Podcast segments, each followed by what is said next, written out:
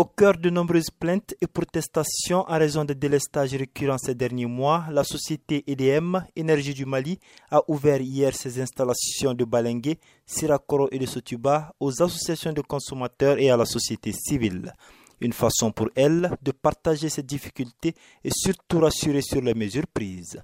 Mohamadoun Guindo, directeur adjoint Énergie du Mali. On a fait des travaux provisoire pour pouvoir effectivement reprendre la totalité de la population et alimenter aujourd'hui.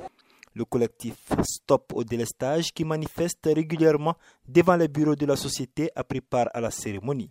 Les membres du collectif disent avoir apprécié l'initiative, mais cela ne va pas les empêcher d'observer les sittings hebdomadaires du jeudi jusqu'à ce que la question de la distribution de l'électricité soit une réalité après les phases de promesses. Daouda Kanté, membre du collectif Stop Délestage.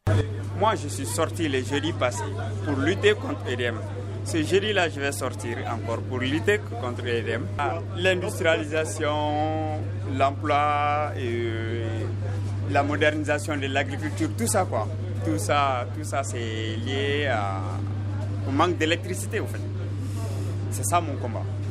Pour sa part, le directeur général de l'énergie du Mali, Oumarou Diara, pointe la vétusté du matériel, le déficit d'approvisionnement en hydrocarbures et la défaillance de la fourniture d'électricité à partir de la Côte d'Ivoire comme étant la cause des coupures de courant, notamment dans la capitale Bamako. Les interconnexions sont absolument nécessaires. C'est une politique sous-régionale validée donc par nos chefs d'État depuis longtemps et c'est intéressant pour les pays. Mais ça devrait servir à des échanges d'énergie que à être des sources principales d'approvisionnement pour nos pays. Et donc nous ferons en sorte que cela soit en termes d'échange d'énergie et non en source principale pour le Mali d'ici huit mois. Selon ces officiels, une table ronde sera organisée avec des partenaires dans les jours à venir pour trouver des fonds nécessaires aux investissements dans le secteur.